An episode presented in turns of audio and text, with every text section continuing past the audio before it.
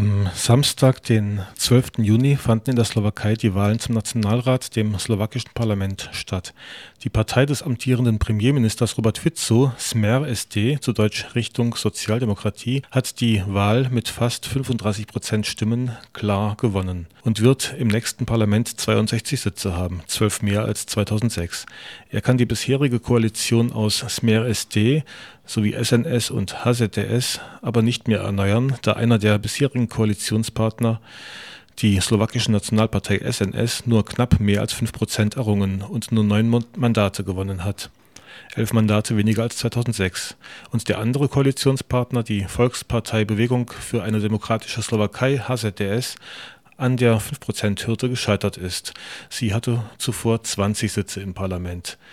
Damit hätte die alte Koalition nur 71 von 75 erforderlichen Sitzen.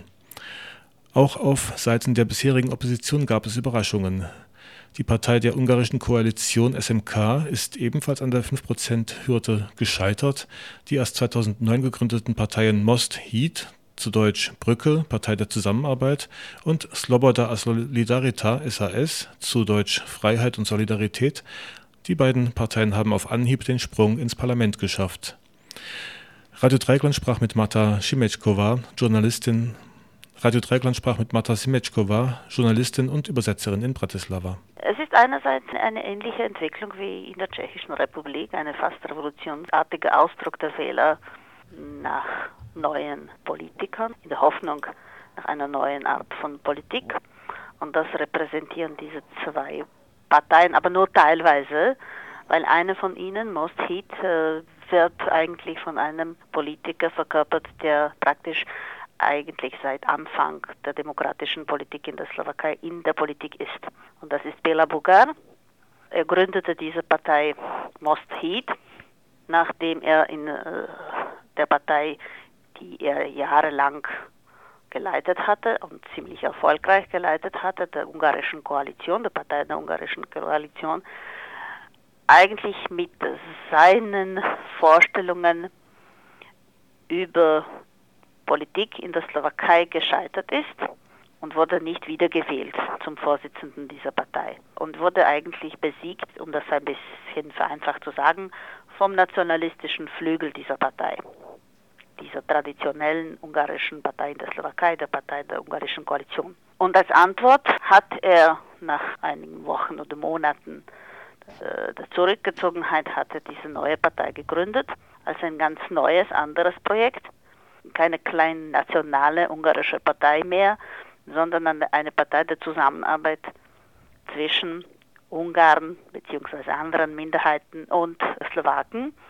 Auf seiner Kandidatliste gibt es auch viele slowakische Namen, darunter auch ganz bekannte.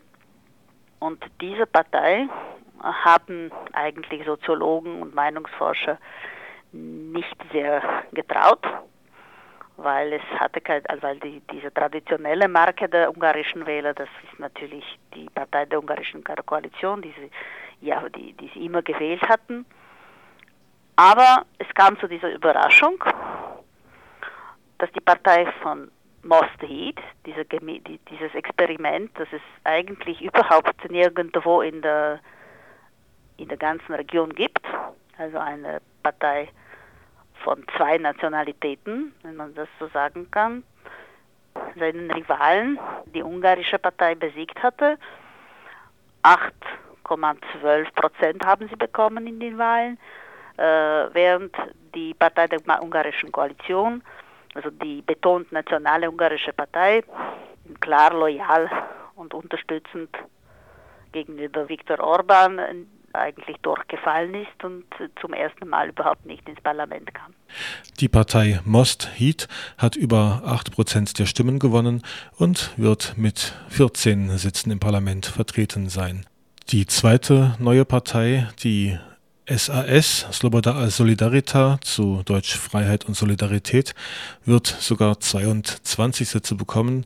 Sie hat etwas über 12 Prozent der Wählerstimmen auf sich vereinen können. Weiterhin im Parlament vertreten sind die SDKU, die Slowakische Demokratische und Christliche Union Demokratische Partei.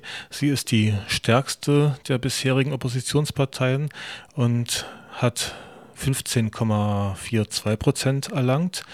Mit 28 Sitzen hat sie nun drei Sitze weniger als zuvor. Sie geht zusammen mit der christlich-demokratischen Bewegung KDH, einer sehr wertkonservativen Partei, und die hat 15 Sitze erlangt, einen mehr als zuvor mit 8,52 Prozent.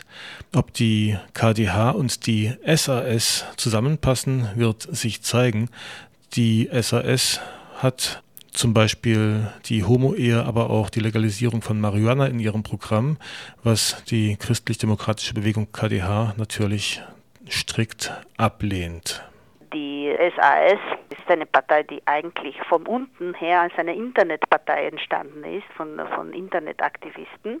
Eine sehr neoliberale Partei mit liberalen Ansichten, auch gegenüber äh, aber das wird sehr hoch gespielt, diese Position zur registrierten Partnerschaft von, von homosexuellen Partnern und auch die Ansicht, was dann die Strafbarkeit von Marihuana-Genuss angeht. Sie haben auch schon erklärt, dass Sie dann bereit sind, wenn das zu einem Problem sein sollte, dass das überhaupt nicht äh, so wichtig ist. Aber diese Partei ist eher ein Problem, in dem es jetzt sehr viele Abgeordnete ins Parlament kommen werden, von dem, wie es so scheint, nicht einmal der Chef der Partei sehr viel weiß. Es gab auch in diesen Wahlen, so wie in der Tschechischen Republik, dieses Phänomen der Präferenzstimmen. Und gerade bei dieser Partei sind zum Beispiel, ist das, ein, das ist ein kurioses Phänomen, dass die letzten vier Kandidaten auf der Liste im Parlament sind, wegen einer riesigen Menge von Präferenzstimmen, die sie bekommen haben weil das äh, von großen regionalen Zeitungen durchgesetzt worden sind und die eigentlich ganz andere Ansichten vertreten als die Partei an sich. Die Regierungsbildung in der Slowakei wird noch eine Weile dauern. Präsident Gasparowitsch hat vorerst Robert Fico als den Vertreter der stärksten Partei mit der Regierungsbildung beauftragt. Sollte Robert Fico bis zum 23. Juni damit keinen Erfolg haben, ist wohl Iveta Radicova von der SDKU an der Reihe. Vorerst freuen sich jedoch ein Großteil der Slowaken über die Wahlschlappe der Nationalisten. Vor allem ist es jetzt für einen großen Teil der Slowakei doch ein historisches Moment. Zuerst einmal, weil die HZDS eigentlich ein Symbol der Selbstherrschaft oder eine, eine, eine Tendenz zur Demokratieleugnung und Populismus weg ist. Das ist schon für mehrere Generationen der Slowakei etwas Wichtiges, was in diesen Wahlen passiert ist. Es war eigentlich überhaupt nicht sicher, dass wir den Mechers schon in dieser Periode äh, loswerden und das ist klarer und endgültig sein Ende.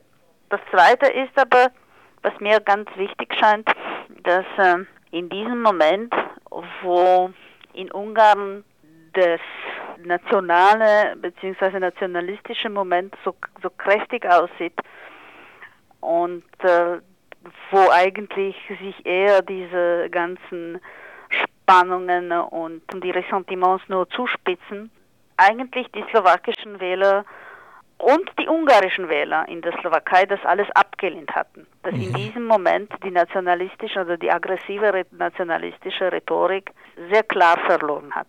Sagte Marta Simetschkova, Journalistin und Übersetzerin in Bratislava.